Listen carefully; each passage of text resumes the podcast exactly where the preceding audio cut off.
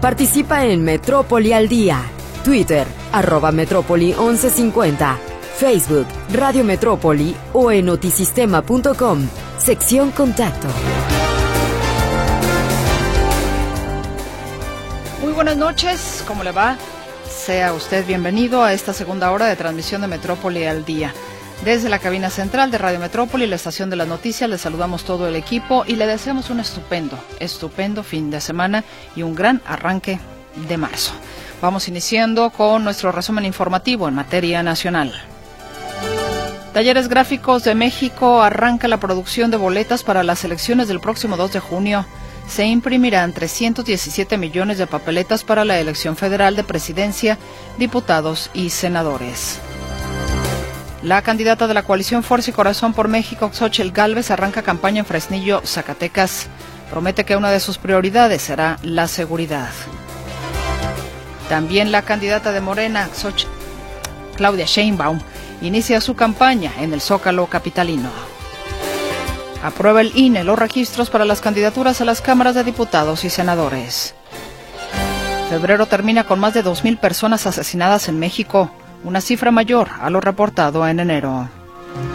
Confirma el gobierno federal la muerte de cuatro soldados en una emboscada en Michoacán.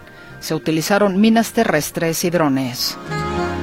Aplaza el presidente López Obrador la fecha para que México cuente con el mejor sistema de salud pública del mundo. Lo movió para el final de su sexenio. Un grupo de normalistas de la Escuela Normal de Ayotzinapa saltaron las vallas y la seguridad de las afueras de Palacio Nacional, en donde colocaron una manta con la leyenda. Exigimos diálogo con el presidente. Los teléfonos están a sus órdenes 33 38 13 15 15, 33 38 13 14 21. Nuestro WhatsApp y Telegram también a su disposición en el 33 22 23 27 38. Y saludo ahora a mi compañero Héctor Escamilla Ramírez porque, bueno, pues esta noticia no es como muy alentadora. Héctor, los bajos niveles de agua que tiene la presa Calderón y el lago de Chapala para poder eh, con esta eh, bueno, para poder surtir de agua la zona metropolitana de Guadalajara, pues como, como diría mi abuela, ¿con qué ojos divino tuerto? ¿Te escuchamos? ¿Qué tal, Meche? ¿Cómo estás? Buenas tardes, un gusto saludarte. Sí, fíjate que, eh, bueno, uno de los objetivos de la puesta en operación del sistema El Salto, la Red Calderón, este interconexión o este acueducto, pues era darle agua a la presa Calderón eh, para abastecer a la zona metropolitana de Guadalajara. Eventualmente la idea es que el agua del Zapotillo también se conecte para que esté estar abasteciendo a la metrópoli. Eh, hay, hay, hay varias lecturas en este tema. Nos metimos, nos echamos un, clavado a las estadísticas de la Comisión Nacional del Agua para ver, bueno, cómo va esta presa a una semana de la puesta en operación. La realidad es que en este momento la presa Calderón, que abastece hasta el 20% del agua de la zona metropolitana, se encuentra en 27.9% de su capacidad, 27.9%, mientras que eh, en la semana pasada, cuando inició el arranque, se encontraba a 28%. Reitero, son datos de la Comisión Nacional del Agua, es decir, solamente hubo una reducción de un punto porcentual. Eh, ¿Por qué es relevante este dato? Si bien no se está, digamos, no ha crecido su nivel, la realidad es que si, lo que sí es que se está frenando la, eh, la evaporación y, el descenso. Por ejemplo, cada, cada semana, según la estadística que estamos viendo, eh, se perdían hasta 100 hectómetros cúbicos, según estaba apareciendo dentro de las estadísticas, 200 hectómetros cúbicos, eh, por, digamos, de cerca de 10 puntos porcentuales menos de, de, almacenamiento en esta presa y esto se ha reducido la velocidad. Entonces, vamos, la situación de la presa todavía no es la mejor, eh, no está en los niveles de, por ejemplo, en 2021 que llegó a estar a 13% de su, de su rellenado, pero lentamente está entrándole agua. Entonces, bueno, por ahí un aspecto positivo. Eh, pero lo que sí hay que poner en consideración es que lo peor del estiaje apenas viene. Eh, otra, la otra principal, de hecho, la principal fuente de abastecimiento de la zona metropolitana, se sabe, es el lago de Chapala, los otros son los mantos freáticos y los pozos subterráneos, pero en el caso de Chapala, por ejemplo, al año pasado, a estas alturas del partido, se encontraba a 60% de su capacidad, en este momento se encuentra al 44%. Esto implica que hay un que, que Chapala no se encuentra del todo bien y que conforme pase el calor, eh, ya mayor evaporación, mucho mayor consumo de agua, pues eh, Chapala se encontraría en niveles eh, pues muy críticos. Se requiere un temporal copioso para ayudar a estas dos fuentes de abastecimiento eh, de agua de la zona metropolitana. Pero por pronto, digamos, son los datos que están revelando la Comisión Nacional del Agua y estaremos dando seguimiento a lo largo del estiaje porque finalmente eh, pues no solamente estamos nos referimos de las dos presas o dos fuentes eh, de los dos acuíferos principales de la zona metropolitana, sino habrá que revisar la situación de las otras 22 presas, 21, 22 si no mal no recuerdo, que hay en Jalisco, para conocer, bueno, también cómo se afecta a otros núcleos urbanos. información, Meche, muy buenas tardes. Efectivamente, pero sí, esto definitivamente no pinta nada, nada bien. Nada bien. Héctor Escamilla Ramírez, gracias. Hasta luego, buenas tardes. Hasta luego, que estés muy bien. Vámonos a la pausa comercial y ya estaremos de vuelta.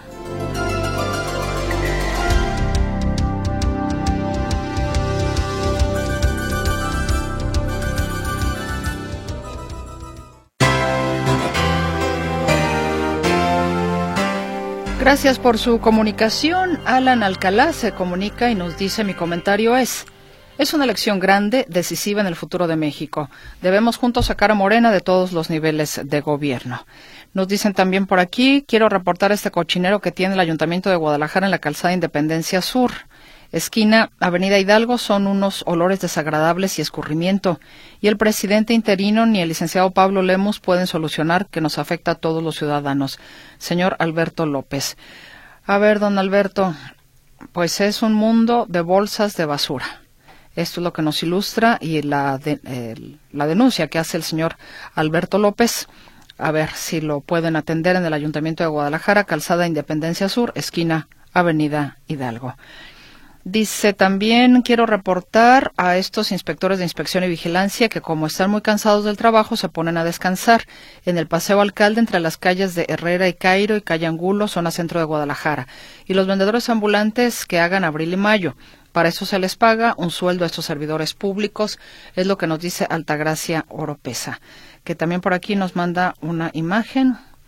A ver, pues los vemos ahí muy felices en el celular, ¿no? Esta es la foto que nos manda. Si son inspectores, bueno, parece ser, no puedo acercar la fotografía, pero pareciera por el chaleco y por el gafete que tienen colgado en el pecho, que pudiera ser eh, trabajadores o inspectores de inspección y vigilancia. Ahí consigna también Altagracia Oropesa esta situación. Soy Sergio Quesada. Ya empezó Lemos con la campaña sucia.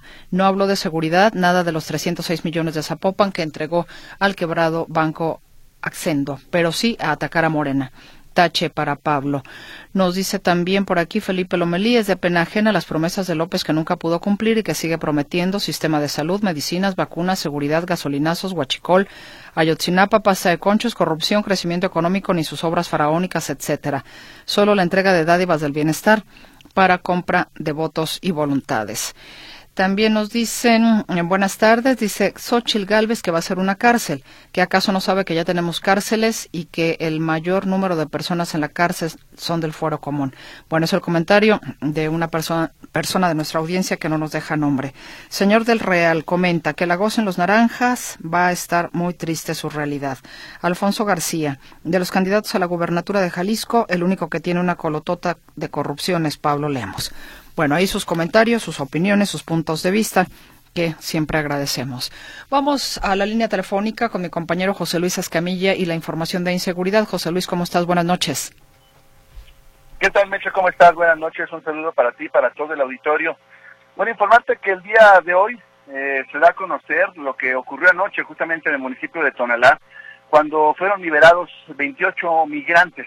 Liberados es un decir, porque no estaban encarcelados, ni esclavizados, ni mucho menos, pero finalmente estaba en una situación desventajosa en su contra, luego que un hombre y una mujer fueron detenidos porque presuntamente estaban pues traficando con ellos. Aparentemente esta pareja los tenía en una casa de la zona centro de Tonalá con la intención de transportarlos vía autobús a la, ciudad de, al, estado de Sinaloa, a los Mochis, Sinaloa. Eh, aparentemente con la intención de que llegaran a los Estados Unidos. Resulta que estos, eh, estas, estos migrantes, estas 18 personas, los 28 personas eh, migrantes, fueron eh, subidas a una camioneta de 3 toneladas y así, si me perdonan la expresión, como reces los transportaban a la central camionera para que subieran a un autobús y transportarlos a la ciudad de Los Mochis, en Sinaloa, y que de ahí pudieran llegar hacia los Estados Unidos. La Policía Municipal de Tonalá los intercepta y da aviso a la, al Instituto Nacional de Migración para que tome cartas en el asunto y haga lo conducente con estos migrantes cuyas nacionalidades no se revelaron. En otro tema, Meche, hablemos de lo que ocurrió en Lagos de Moreno, donde eh, se da a conocer eh, que fueron en total siete, no cinco, sino siete, los cadáveres encontrados en la carretera Vieja a León, en el municipio de Comanja de Corona, en Lagos de Moreno, donde se registra el hallazgo de estos cadáveres. Esto ocurrió el día de ayer, pero ya fue hasta en la noche cuando se confirma que no eran cinco, sino siete las víctimas. José Luis. José Luis Escamilla, se cortó la comunicación. Ahí, estás, ahí estás, ahí estás. Te rescatamos. Adelante, por favor. Entonces se confirma que no eran cinco, sino siete las víctimas de esta agresión, que fueron abandonados estos cuerpos, siete cuerpos en total, seis de hombres y uno de una mujer. Uno de los cuerpos incluso estaba segmentado y, también en la zona fueron localizados varios casquillos de arma de fuego, lo que hace presumir que las víctimas fueron asesinadas ahí en este lugar del municipio de Lagos de Moreno. Hablemos de otro tema, Meche, y que tiene que ver con el robo de luz. ¿Cuántos de nosotros no conocemos a alguien que se roba la luz? Con diablitos o con postes ficticios y demás, pero que se roban la luz. Casi todos pensamos que no hay repercusiones, que no hay represalias. Sin embargo, no es así, Meche. Resulta que hay un rancho que se llama El Veladero, en la carretera Sayula-San Gabriel, en el municipio de San Gabriel, donde la Comisión Federal de Electricidad sabía que había una instalación apócrifa de energía eléctrica. Llegan los inspectores de la comisión y se dan cuenta de que había eh, pues eh, medidores, había portafusibles y demás, y que se estaban robando la luz. La Comisión Federal de Electricidad estimó que podrían ser unas pérdidas de hasta 2.4 millones de pesos, lo que significaba que se estuvieran robando la luz en este rancho de nombre El Veladero, en el municipio de San Gabriel. Finalmente, el rancho fue asegurado por la Fiscalía General de la República, lo cual nos tiene que llevar a todos a la reflexión, Meche, porque la realidad es que sí es un delito que se roben la luz y sí lo está persiguiendo la Comisión Federal de Electricidad. El tema es que se trata de un delito federal, así que no hay que tomarlo de manera, de manera leve. Y finalmente, para terminar este reporte, Meche, únicamente comentarte que eh, fueron ya vinculados a proceso Brian Moisés M. y Juan, eh, Juan Francisco S. Tú me dirás, ¿quiénes son ellos? Bueno, son las dos personas señaladas de haber asesinado en, justamente en, en enero, el 17 de enero, a tres personas, tres trabajadores de un table dance que se llama El Peaje, ubicado ya en la zona del Periférico Sur y Colón, en el municipio de, San Pedro Tlaquepaque. Estas eh, personas eh, son vinculadas al proceso por los delitos de homicidio calificado y homicidio calificado en grado de tentativa. Finalmente fueron vinculados al proceso y hay que recordar lo que te platicaba ayer Meche, de que aparentemente esas personas tendrían algún tipo de relación con otros hechos, otros hechos violentos, entre ellos la masacre del, 18 de febrero, en la que fueron asesinados eh, jóvenes, 17, eh, siete jóvenes en el municipio de San Pedro Tlaquepaque. Así que estos dos sujetos ya están bajo proceso por el caso de la, del multihomicidio del Table Dance, pero podrían tener una larga cola que les pisen a estas dos personas. Es mi reporte de Meche. Buenas noches. Muchísimas gracias, José Luis Escamilla. Que tengas buena noche y un estupendo fin de semana. Que descanses. Hasta luego, gracias. Y bueno, este México nuestro. La presidenta fundadora de Madres Buscadoras de Sonora, Ceci Flores, colocó una manta y publicó un video dirigido a los cárteles para pedir paz y que cesen las desapariciones de personas en México. Tras la presentación de su libro Madre Buscadora, Crónica de la Desesperación, en el Palacio de Minería en la Ciudad de México, la defensora de derechos humanos colocó una manta en la que pide tregua entre cárteles, al subrayar que México no necesita más muertos y que merece ver crecer a sus hijos y no buscándolos entre la tierra, por lo que pide a los criminales pactar la paz. Y justamente en estas estadísticas, en este México rojo. Febrero concluyó con 2.077 personas asesinadas, un promedio de 71 víctimas al día, cifra mayor en comparación con enero, en que fueron 68 casos diariamente. De esta forma, en el primer bimestre del año, se registraron de manera preliminar 4.204 homicidios dolosos en el país, con un promedio de 70 personas asesinadas por día, revelan datos del Secretariado Ejecutivo del Sistema Nacional de Seguridad Pública. El segundo mes del 2024 también reportó los dos fines de semana más violentos en lo que va del año, con 251 personas asesinadas entre el viernes 23 y el domingo 25, mientras que entre el viernes 2 y el domingo 4 se reportaron 238 homicidios dolosos. Y si seguimos con situaciones así, hoy el presidente de la República confirmó el ataque con minas terrestres y drones contra militares que dejó saldo de cuatro muertos. Mi compañero Arturo García Caudillo nos tiene el reporte. Arturo, buenas noches. ¿Se cortó la comunicación con Arturo? Aquí estamos. ah, ahí estás, Arturo. Adelante, por favor. Gracias, Mercedes. El presidente Andrés Manuel López Obrador comentó esta mañana eh, sobre pues el ataque que sufrieron militares en Aguililla, estado de Michoacán, donde desgraciadamente cuatro perdieron la vida en un ataque con minas terrestres y además con drones.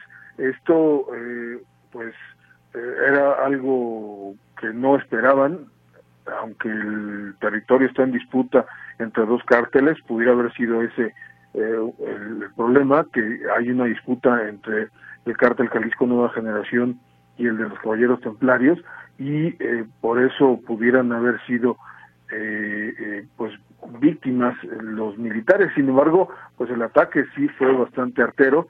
En el, eh, en el episodio murió uno prácticamente en el momento de, de las explosiones y después otros eh, tres eh, ya en camino al hospital o en el hospital no pudieron mantener, ser mantenidos con vida. Pero vamos a escuchar al presidente Andrés Manuel López Obrador. Lamentamos mucho este crimen. Fue en la tierra caliente, en Aguilín, en una comunidad. Se enteraron de un campamento, fueron al campamento, este, hasta donde pudieron llegar, hicieron vehículos, luego caminaron pero de regreso ya no este, tomaron el mismo camino, sino otro. Y ahí, eh, en la maleza, este, había un, una trampa, un explosivo. Y venían juntos y por esa explosión ahí mismo falleció. Un militar. Y luego heridos eh, los atendieron pero no pudieron salvarlos. Muy lamentable yo mando pues mi pésame a sus familiares. Pues ahí está justamente el presidente Andrés Manuel López Obrador. Este hecho que en verdad es lamentable y pues bueno el, el tema eh, sí fue tratado en la mañanera previamente en la reunión del gabinete de seguridad pero no se dio más información y el reporte de Mercedes pues vaya, esta situación que se sigue repitiendo, eh, Arturo, con el tema precisamente de los ataques también a militares.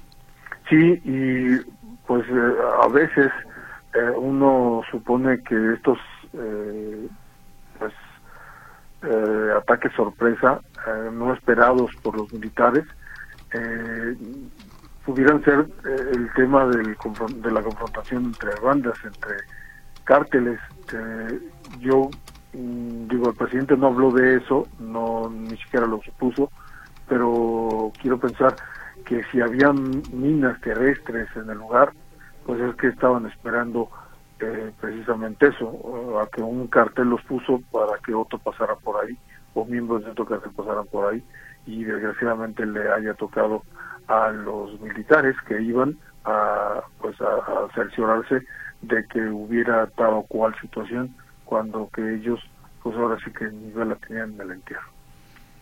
Sí, efectivamente, también es puede ser una hipótesis, ¿no? Exactamente. Bueno, seguramente la estarán analizando las autoridades porque pues ya son más de 180 mil los las muertes por homicidio doloso en, en México en lo que va de la actual administración. Y pues bueno a pesar de los discursos y a pesar de todo lo que se diga pues esto parece infrenable.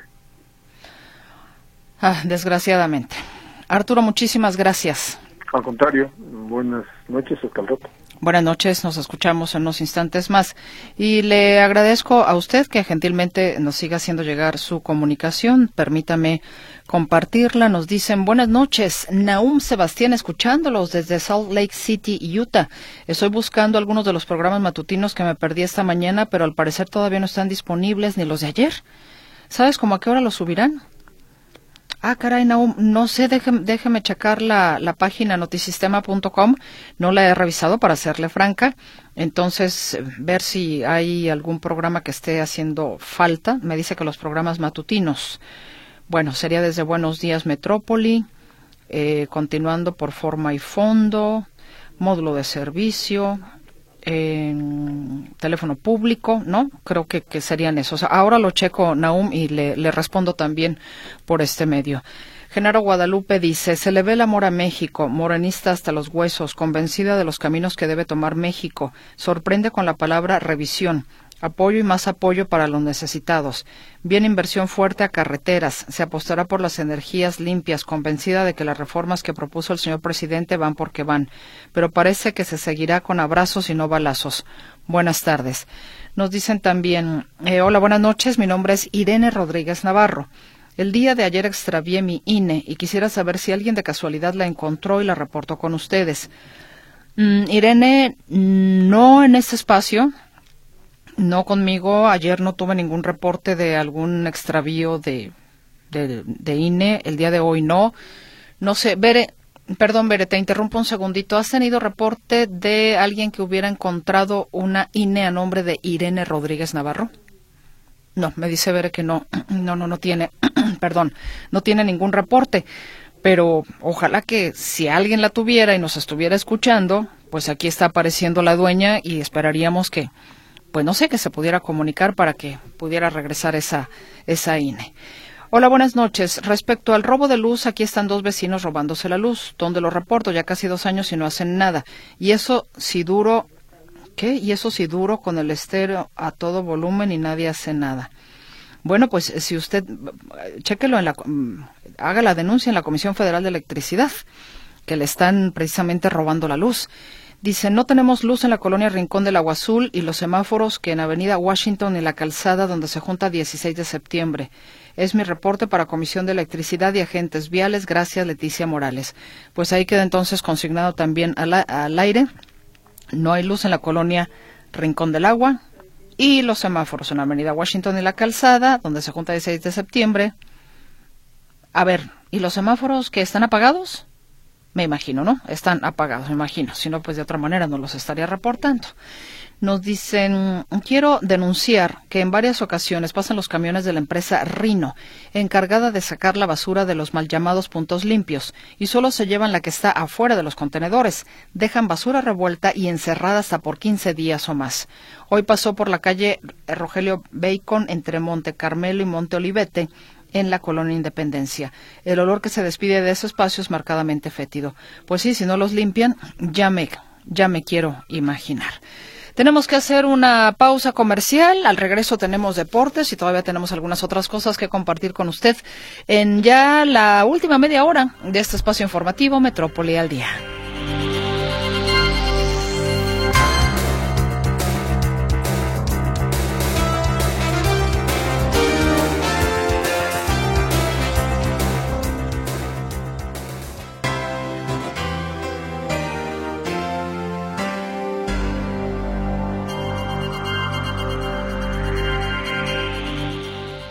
Parece si nos vamos en este momento a la información deportiva? Porque ya está aquí Martín Navarro Vázquez. Bienvenido Martín, ¿cómo estás? Muy buenas noches.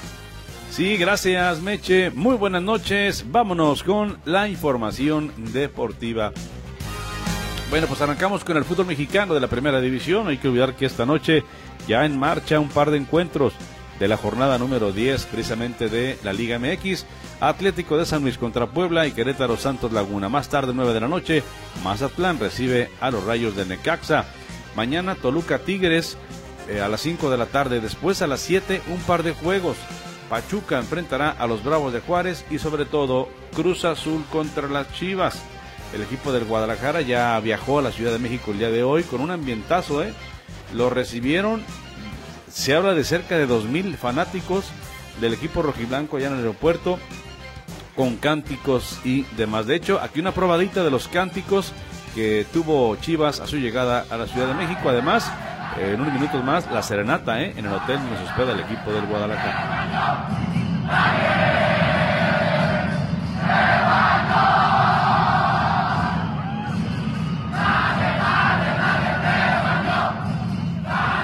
Una probadita de lo que fue el recibimiento a las Chivas. Y aquí en Guadalajara también hay, en este momento hay muchas personas a las afueras del hotel donde está hospedado el América, en un centro comercial. Y bueno, pues también le hacen fiesta al América porque mañana hay dobles partidos. Ya le mencionaba usted, el equipo Cruz Azul enfrentándose al equipo de las Chivas en el Azteca. Pero a las 9 de la noche en el Estadio Jalisco, Atlas recibe a las Águilas del América. Y escuchemos lo que dijo el día de hoy en conferencia de prensa ya en la Ciudad de México Álvaro Fidalgo, hablando sobre todo del Chicharito Hernández. Dice, a mí no me importa hablar de Chivas, pero bueno, reconoce que sí conoció al Chicharo cuando él estuvo en Fuerzas Básicas del Real Madrid. Sí, estaba en ese partido en, en la grada viendo el partido como aficionado del Real, eh, así que nada, fue, fue una buena noche, seguro que el que más disfrutó esa noche fue Javier, eh, la conocí eh, hace dos veranos en en el All-Star y, todo eso. Y bueno, pues nada, darle la enhorabuena para su carrera y, ya está. Eh, para mí, eh, nada, yo me centro en mi equipo, eh, lo que hagan las chivas o, o, no, no es de. No, no, a mí no me, no me importa, así que nada, lo que digo, darle enhorabuena por la gran carrera que tuvo. así que que nada, es que no te puedo decir nada más, simplemente darle la enhorabuena. Fue esto, un gran momento que tuvo en el Real Madrid, así que bueno, me alegro por él. Ahí estuve yo como, como aficionado y estaba en la cantera eh, en esa época. Así que nada, pues eso, otra vez, darle enhorabuena por su carrera, no. Por cierto que tanto Chivas como América viajaron incompletos. Chicharito Hernández no hizo el viaje con el equipo a la Ciudad de México, lo hace más tarde porque se quedó a una conferencia al lado de Amaury Vergara en este evento que se llama Extravaganza y que organiza la empresa que dirige el propio Amaury Vergara. Y en el caso del América, llegó aquí a la ciudad sin un futbolista importante. Él es Jonathan Cabecita Rodríguez, el cual no hay reporte médico, no está lesionado y todo apunta que se va a jugar con el Portland de la Major League Soccer. En el fútbol internacional, nueva derrota para César el Cachorro Montes allá en España. El equipo de la Almería recibió además su derrota número 18 al perder un gol por cero contra Celta de Vigo. Preocupante lo que pasa con el equipo de Almería, que sigue en el fondo con nueve puntos, directo al descenso. El boxeo está de luto. El día de hoy murió el pugilista regiomontano Moisés Tascalleros de un presunto infarto. Fue encontrado sin vida en un domicilio ubicado en La Juárez, Nuevo León, en donde estaba entrenando. Moisés Calleros tuvo una carrera de 16 años con 50 peleas amateur, 58 profesionales, de las cuales 36 victorias, 11 derrotas y un empate. Descanse en paz, quien hace una semana disputaba el Campeonato Mundial de Peso Mosca del Consejo Mundial de Boxeo allá en Japón. Y bueno, pues el día de hoy ya hubo el cambio de mando. Ayer lo, dábamos a conocer que Fernando Ortega eh, presentó licencia eh, porque se va para ser suplente de senador de Alberto Esquer por MC. Bueno, pues ya tomó posesión a partir del día de hoy el nuevo director del CODE Jalisco. Él es David Prado, quien tiene ya 20 años trabajando en ese organismo. ¿Cómo se va a trabajar de aquí en adelante? Escuchemos al propio David Prado. No, la idea es indiscutiblemente darle la continuidad a todo el trabajo que se ha venido realizando y pues, obviamente con todo el respaldo del equipo y la familia del CODE, pues la idea es que sigamos eh, trabajando bajo la misma dinámica que se ha venido haciendo durante estos años. Mucho trabajo, ¿no? En este año. Sí, digo, el, el hecho de poder tener cargado el primer semestre de eventos, pues obviamente siempre, siempre es complicado, pero como te repito, yo creo que la dinámica que ya ha tenido el CODE pues nos da para obviamente sacar adelante todos estos eventos. Fer deja prácticamente una estructura en la cual estabas tú, o sea que no hay ningún problema en ese aspecto, ¿no? Por eso te lo menciono, la realidad es que eh, todo seguirá caminando como ha venido sucediendo, eh, simplemente eh, retomar y fortalecer este, pues, las cosas que están pasando y solamente pues, sacar adelante lo que, lo que ya tenemos establecido, ¿no? Lo que menciona David Prado de El CODE Jalisco. Y bueno, por otro lado nos vamos al automovilismo porque el día de hoy actividad en lo que respecta a calificación del Gran Premio de Bahrein, primera fecha de la temporada en la Fórmula 1 y el tapatío Sergio Checo Pérez saldrá mañana desde la quinta posición. Su compañero de equipo en Red Bull, Max Verstappen, se llevó la pole position. Fue en la última vuelta donde Verstappen logró el mejor tiempo, dejando en el segundo puesto al de Ferrari Carlos Sainz. Checo buscará el podio este sábado eh, cuando a las 9 de la mañana, hora centro, se corre el Gran Premio de Bahrein en el circuito de Sakir. Excelente nota se dio hoy en el béisbol mexicano. Una gran figura de grandes ligas llega a la Liga Mexicana de Béisbol. Se confirmó que el segunda base dominicano Robinson Cano es refuerzo de los Diablos Rojos del México. Sus últimos equipos en Estados Unidos fueron los Mets y los Padres de San Diego. En 2009 ganó la Serie Mundial con los Yankees y ha sido premiado en varias ocasiones. Lo que tengo en la información deportiva, vamos a una pausa comercial y enseguida regresamos con más.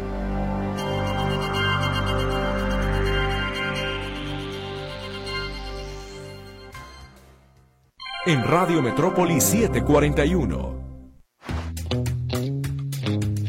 Porque la música hace tu día, somos buena onda. Y todos los días programamos para ti solo lo mejor de la balada romántica y el pop en español. Mi salida contigo fue la peor del año. No dejaste propina, todo por tacaño. Y también te contamos acerca de los temas que quieres escuchar. Haz de tu día la buena onda. Sintonízala en el 101.9 de frecuencia modulada y en todo el mundo a través de notisistema.com.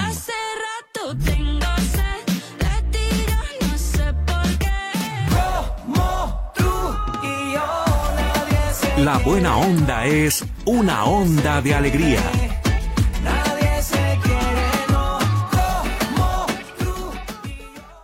Los alimentos naturales ya se vieron ganadores. Los del Atlético Chatarra son pura mala vibra. Este partido se pone chatarra. Intentan doblar a los del Club del Antojo a fuerza de ingredientes malignos. Los alimentos saludables son nuestros héroes salvadores. Recuerda revisar el etiquetado, haz ejercicio todos los días y disfruta de gran salud. Come como nosotras y ponte saludable. Pura vitamina. Hablando en serio, Gráficos y más es una imprenta hecha para atender tu institución o empresa con la más alta tecnología. Imprime con nosotros catálogos, revistas, lonas, reconocimientos, sellos, agendas corporativas en pasta dura o curpiel con el logo de tu empresa o institución. Todo con un trato serio. En serio. Todo lo que quieras imprimir, gráficos y más. Punto com. El agua es de todos los jaliscienses. No la tires ni la desperdicies. Es un problema que nos afecta a todos. En Bosque Urbano de Extra te pedimos que cierres la regadera mientras te jabonas. Así ahorramos 20 litros por persona. El problema del agua es serio. No la tires ni la desperdicies. Bosque Urbano de Extra, Hoteles Riu y Ondas de Alegría. En Radio Metrópoli 743.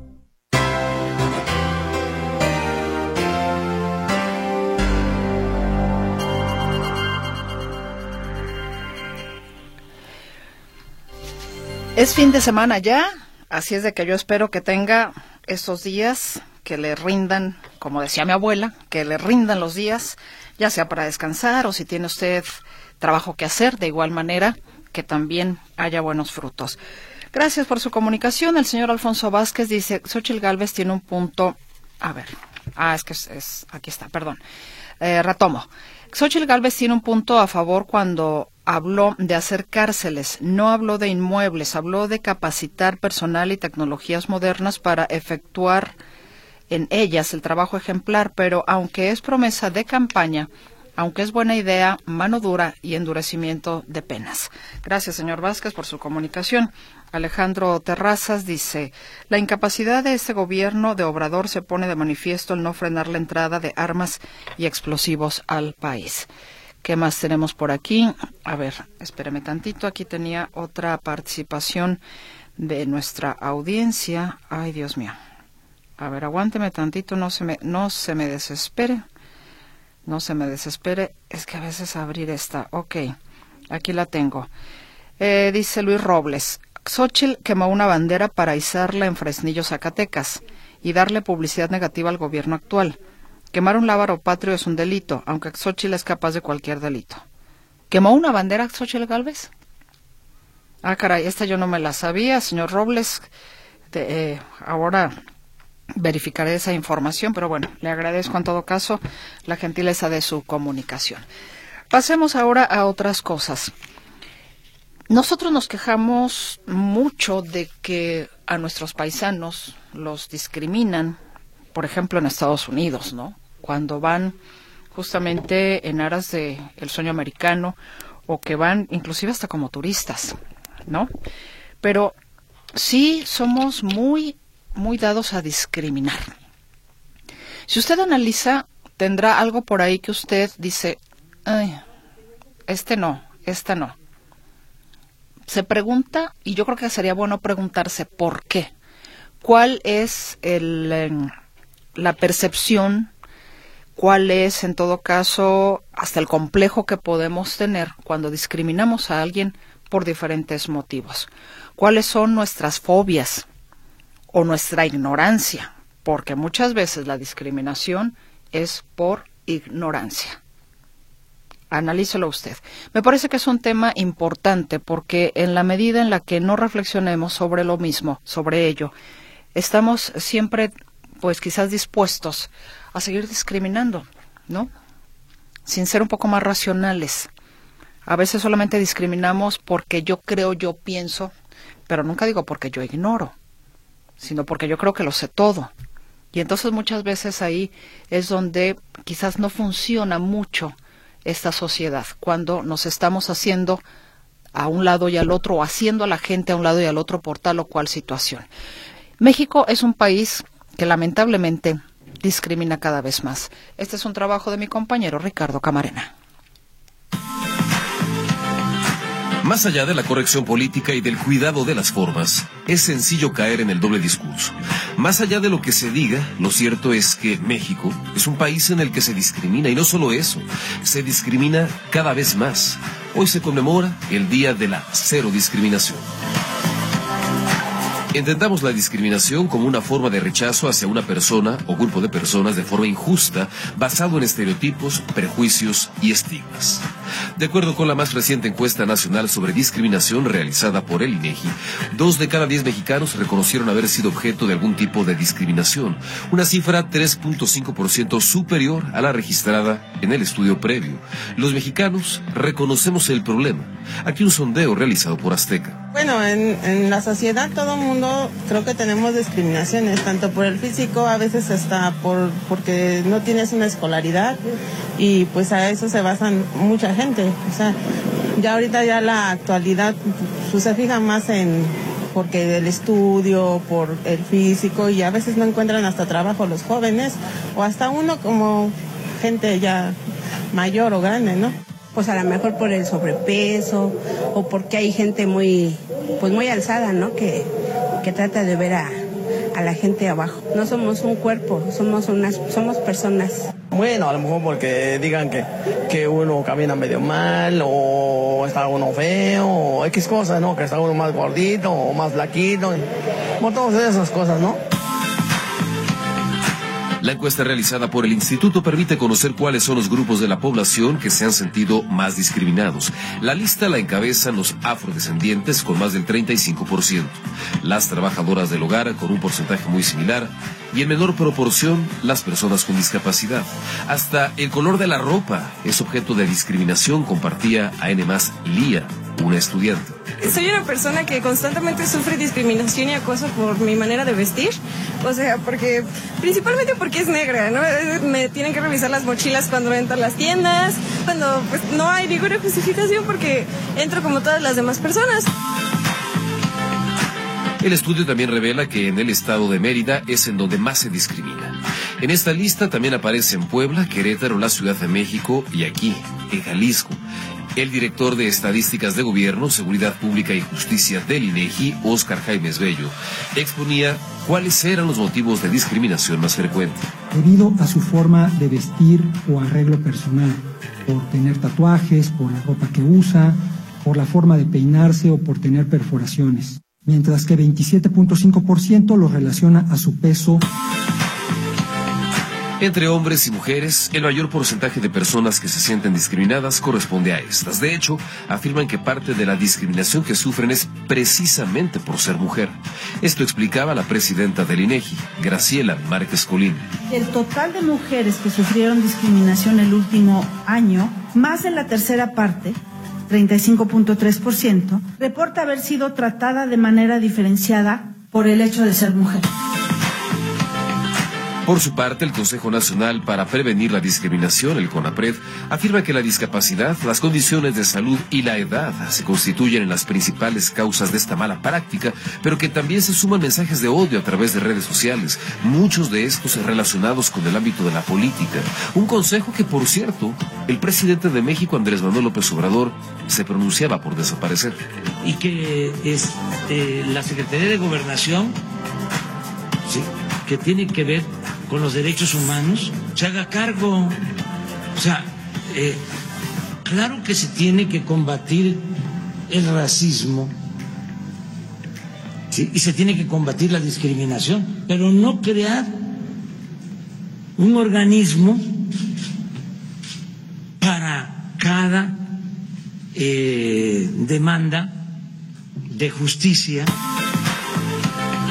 El tema preocupa porque los esfuerzos para generar mayor conciencia y la normatividad vigente para erradicar esta práctica evidentemente no han dado resultados. Hoy se discrimina más en México a pesar de la ley federal para prevenir y eliminar la discriminación, una ley que tiene 20 años. Notisistema, Ricardo Cabaret.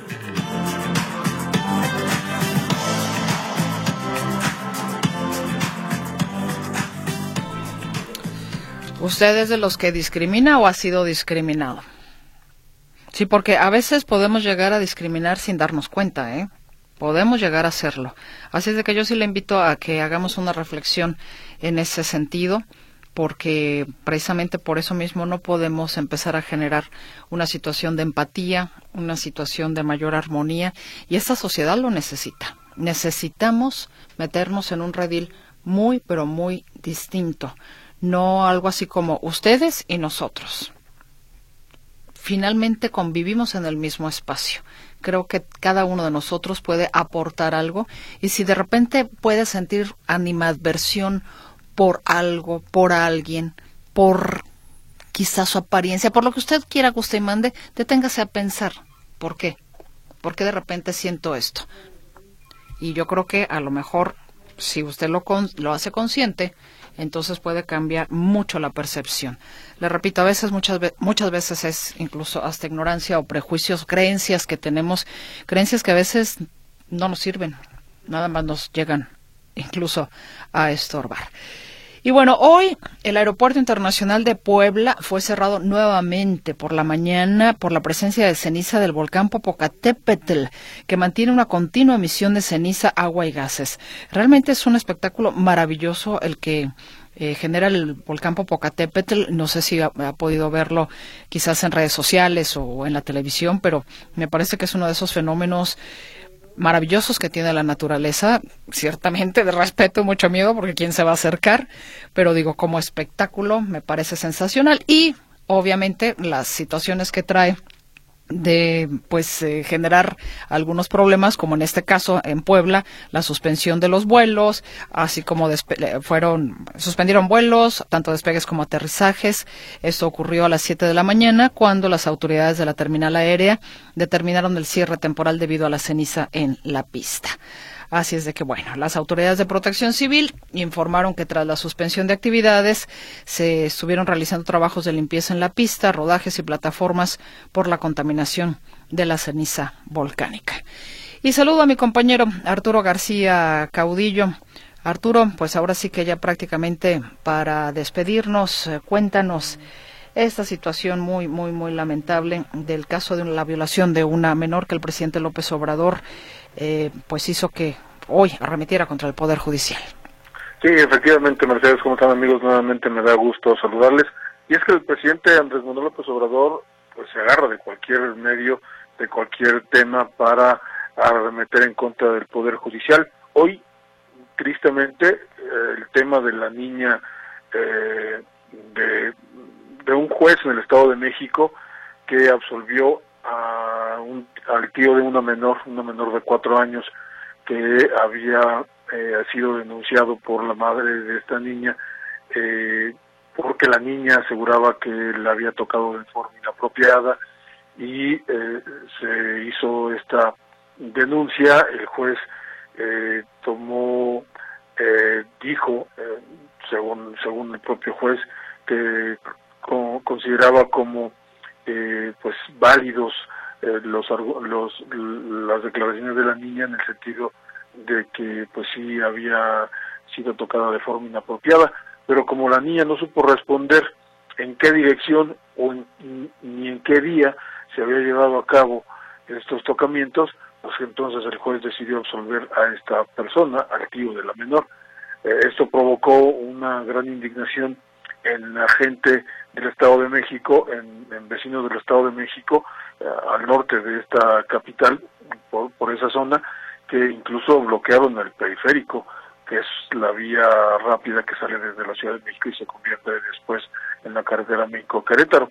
Eh, este eh, bloqueo se llevó hasta que pues las autoridades decidieron que iban a revisar el caso, estamos hablando del Poder Judicial, decidió que iba a revisar el caso e iban a imponer sanciones al juez si era si si si después del análisis de, de- de su actuación pues consideraban que tendrían que hacerlo.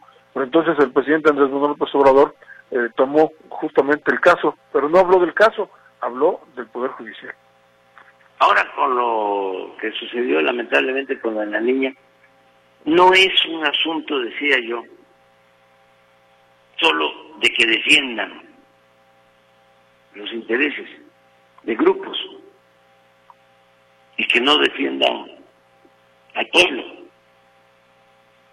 No, es un asunto más complejo que tiene que ver con la abogacía. Por eso no le queda lo de Suprema Corte de Justicia, porque no es de justicia.